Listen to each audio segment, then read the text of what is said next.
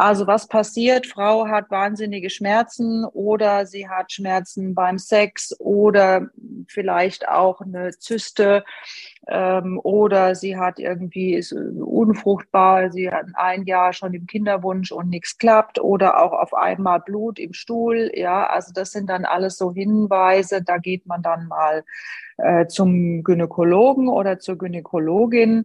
Und ihr wisst, wie das ist. Auch da gibt's natürlich unterschiedliche Fachleute. Ich würde da immer äh, sehr großen Wert drauf legen, dass ein Gynäkologe, eine Gynäkologin äh, top ausgestattet ist äh, mit Geräten, also nicht ein altes Ultraschallgerät von vor zehn Jahren, sondern dass sie da wirklich auch top dabei sind, auch Bescheid wissen. Und wenn nicht, gibt es auch spezielle Endometriosezentren.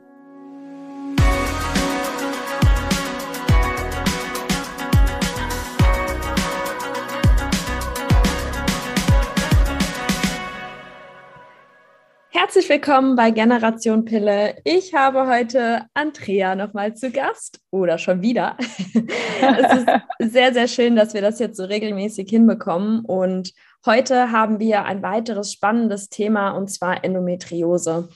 Es gibt viele Frauen, die jetzt vor allem durch Social Media, durch äh, die Möglichkeiten des Internets vielleicht erst darauf gestoßen sind, dass sie eventuell schon seit der Zeit ihrer Jugend irgendwie mit Endometriose zu kämpfen haben. Und das ist nach wie vor, glaube ich, bei vielen Frauen trotzdem ein Fragezeichen. Und ähm, da sprechen wir heute einmal darüber, wie man Endometriose feststellen kann und vielleicht auch, was die ersten Steps sein können, äh, wenn, man, wenn man das Gefühl hat, dass man betroffen ist. Herzlich willkommen, Andrea. Ja, schönen guten Tag zusammen. Ja, auch eines meiner ähm, wichtigsten Themen, Endometriose. Es ist ja schon viel gesagt und gelesen und es ist auch immer wieder wichtig, weil es heute noch Frauen gibt, die, ähm, ja, ich mal sagen, die Schmerzen verharmlost werden, die nicht ernst genommen werden. Und das tut mir selber immer im Herzen weh wir wissen, dass teilweise zehn Jahre vergehen im Durchschnitt, bis überhaupt die Diagnose gestellt wird. Und äh, es gibt wirk wirklich sehr viel ähm, zu berichten über Endometriose. Vielleicht können wir auch mal eine ähm, Live-Sprechstunde machen oder so. Aber heute wollen wir uns mal konzentrieren auf das Thema, wie kann ich denn Endometriose überhaupt feststellen? Ja, und, also mit der Live-Sprechstunde, ähm, ja. da nagel ich dich mal direkt fest. Das machen Ehrlich? wir auf jeden Fall. das finde ich gut. Ja, das können wir gerne machen ähm, weil die Endometriose ist so ein bisschen ein, ja, wie soll ich sagen, Chamäleon unter den Erkrankungen. äh, man kennt das vielleicht, dass es auch, äh, gerade wenn ich unterrichte, gibt so Leitsymptome und wenn die dann da sind und dann ist es eben auch die Krankheit oder wenn zwei fehlen, dann ist es sie eben nicht. Und bei der Endometriose ist das sehr, sehr unterschiedlich. Mhm. Und nur um das ganz kurz anzureißen, ähm, viele Symptome lassen eben nicht direkt auf Endometriose schließen. Es ist auch nicht jedes Symptom gleichmäßig stark bei betroffenen Frauen und deshalb ist eben die Diagnosestellung erschwert und äh, vieles bleibt halt auch dann unerkannt. Auch zu sagen, wenn ich dann Befunde bekomme von meinen Patientinnen, ist selbst wenn sie dann eine ähm, Spiegelung, also eine Laparoskopie gemacht haben, Bauchspiegelung, gehen wir gleich nochmal drauf ein, ist es teilweise so, dass das Stadium gar nicht so hoch ist. Also das mhm. wird in vier Stadien eingeteilt und die Frauen aber brutalste Schmerzen haben, teilweise in Ohnmacht fallen. Also selbst da kann man sich nicht drauf verlassen, sondern es ist wirklich sehr, sehr individuell. Mhm. Wahrscheinlich spielen dann wieder andere Entzündungs Mechanismen im Körper eine Rolle, Hormone spielen eine Rolle. Also das muss man wirklich individuell mit der Patientin oder der Frau besprechen. Also was passiert? Frau hat wahnsinnige Schmerzen oder sie hat Schmerzen beim Sex oder vielleicht auch eine Zyste ähm, oder sie hat irgendwie ist unfruchtbar, sie hat ein Jahr schon im Kinderwunsch und nichts klappt oder auch auf einmal Blut im Stuhl. Ja, also das sind dann alles so Hinweise. Da geht man dann mal äh, zum Gynäkologen oder zur Gynäkologin. Und ihr wisst, wie das ist. Auch da gibt's natürlich unterschiedliche Fachleute. Ich würde da immer äh, sehr großen Wert drauf legen, dass ein Gynäkologe, eine Gynäkologin äh, top ausgestattet ist äh, mit Geräten, also nicht ein altes Ultraschallgerät von vor zehn Jahren, sondern dass sie da wirklich auch äh, top dabei sind, auch Bescheid wissen. Und wenn nicht, gibt es auch spezielle Endometriosezentren. Mhm. Ja, dann sollte man sich eher dahin wenden, weil die Leute dort machen nichts anderes als Endometriose zu bewerten. Okay, das heißt, wenn ich jetzt das Gefühl habe, ich könnte eventuell betroffen sein, mein Frauenarzt, meine Frauenärztin nimmt mich nicht ganz so ernst und sagt, naja, das ist ja. als Frau normal, dann würdest du sagen, okay, eher mal in Richtung Endometriosezentrum denken. Ja. Okay. Mhm.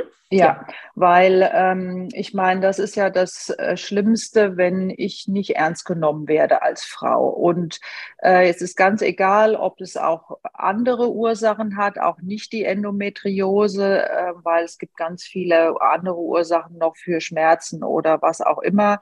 Aber zumindestens muss ich doch eine Ernsthaftigkeit äh, dem Thema gegenüber bieten und ähm, wer sagt schon, wann ein Schmerz ein Schmerz ist. Also das ist ja auch sehr individuell. Absolut. Also von daher brauche ich einen, eine zuverlässige, äh, empathische Frauenarzt, Frauenärztin. Und in der Regel wird dann erstmal äh, getastet. Ja, also man äh, kennt das ja, diese Tastuntersuchung ähm, mit einem Spekulum äh, wird dann auf den Bauch gedrückt an verschiedenen äh, Bereichen und dann wird schon mal geguckt, äh, schmerzt das überhaupt. Dann folgt im Grunde genommen ein vaginaler Ultraschall. Also auch da würde ich mich nicht abweisen lassen, weil es kann sein, dass die Krankenkassen das nicht übernehmen, aber dann sollte man das trotzdem fordern, also einen vaginalen Ultraschall. Mm, es gibt dann auch die Möglichkeit, nochmal den Bauch zu schallen, also nicht nur über vaginal, sondern auch über den Bauch. Äh, was häufig ein Hinweis ist, was auch ein Facharzt, Fachärztin sehen muss, ist eine Zyste, ob die eben mit Blut gefüllt ist, die sogenannten Endometriose oder Schokoladenzysten, das sieht man schon ganz mhm. gut. Und es ist doch sehr selten, dass man jetzt eine so eine Schokoladenzyste hat und sonst ist nichts an Endometrioseherde. Also gibt es natürlich auch, aber das ist schon da sollte man schon das Thema noch ernster nehmen. Und in manchen Fällen ähm, gibt es auch ein MRT, was man machen kann. Mhm. Äh, ein MRT, um zum Beispiel äh, Lokalisationen außerhalb des Bauchraumes zu erkennen.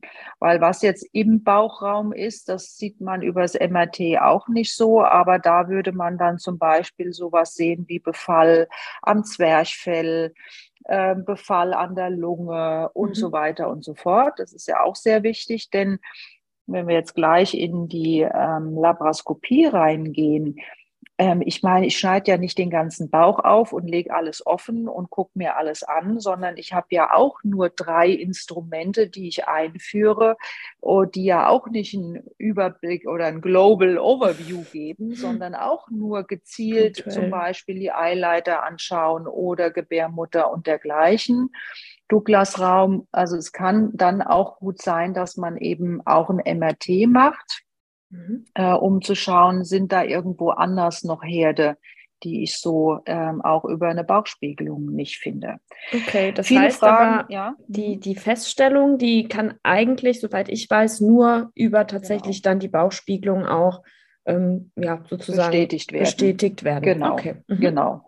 Also was es äh, vorher noch gibt, ist eben auch, äh, manche bringen dann Blutwerte mit. Ähm, also das ist schon sehr, sehr schwierig, wenn man sehr sensible Entzündungsmarker nimmt, kann das mal auffällig sein. Oder es gibt auch einen Tumormarker, der nennt sich CA125. Mm, den messen teilweise Ärzte oder Ärztinnen, aber das verwirrt nur und verunsichert. Mhm. Weil wenn der jetzt erhöht ist, es kann 100 andere Gründe haben, aber dann kommt wieder Dr. Google und dann steht als erstes Krebs. Und und dann ähm, hat man natürlich gleich wieder eine psychische Belastung ausgelöst. Also von Blutwerten dahingegen zur Bestätigung halte ich erstmal nichts.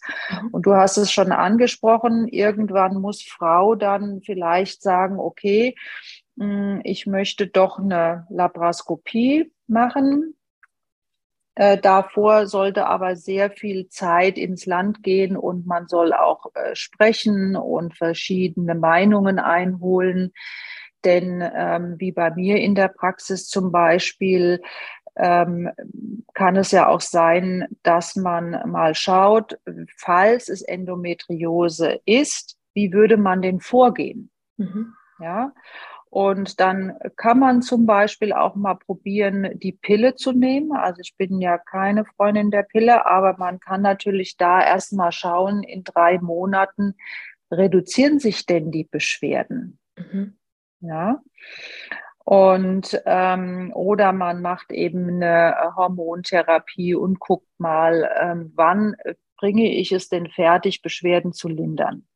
Und wenn es dann eben gar nichts hilft oder bevor man das Gefühl hat, es ist jetzt tatsächlich schon Blut im Urin oder im Stuhl, dass man vielleicht äh, Befall von Organen hat, die man ja zum Leben braucht, dann rate ich auch zur Bauchspiegelung. Mhm, okay. Und äh, wie ich schon sagte, da kann man natürlich dann die Herde sehr gut sehen und kann die dann auch, das ist ja das Gute dann bei einer Spiegelung, auch bei einer Darmspiegelung, dann kann ich das auch gleich entfernen. Mhm. mhm. Aber wie gesagt, MRT vielleicht, wenn man dann trotzdem noch Beschwerden hat, das noch hinterher zu schicken, weil vielleicht sehe ich das gar nicht in der Bauchspiegelung. Mhm.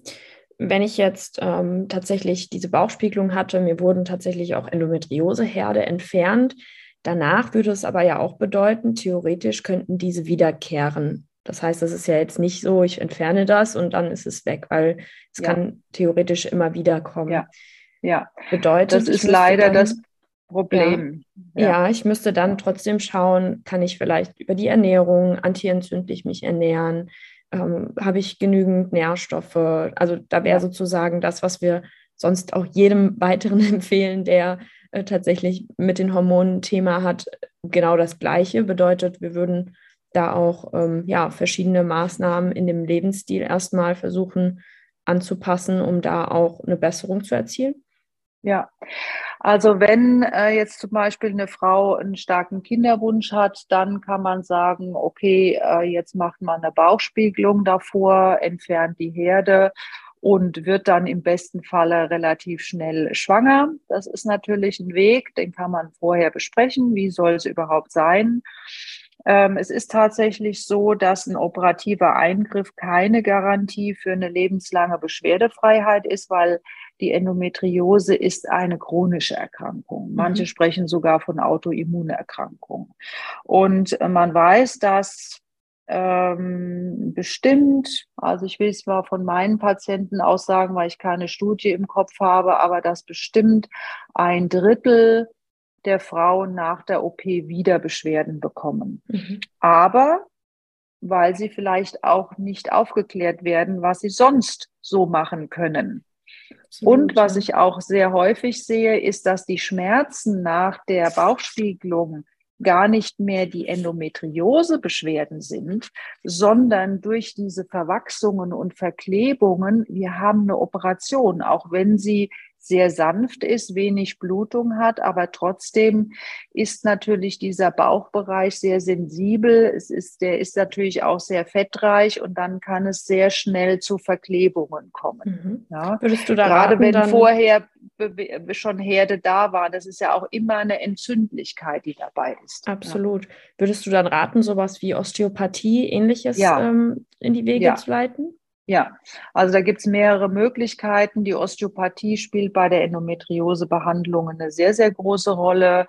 Äh, teilweise ähm, bringe ich den äh, Patientinnen bei, dass sie sich selber äh, kleine Injektionen, also kleine Spritzen setzen, äh, mhm. damit das Gewebe aufgelöst wird. Also da gibt es auch wunderbare pflanzliche Stoffe oder mit Cremes, mit Aromaölen. Also da sind wir ja jetzt schon quasi in der Behandlung. Mhm, ja. Äh, was ich sagen wollte, ist, dass auch nach der OP trotzdem eine Endometriose-Behandlung folgen sollte. Und die Behandlung ist eben dann, wie du auch schon sagtest, äh, Hormone kontrollieren, äh, Lebensstilveränderungen und dergleichen. Also das heißt nicht einmal OP und dann bin ich alles los. Leider nicht.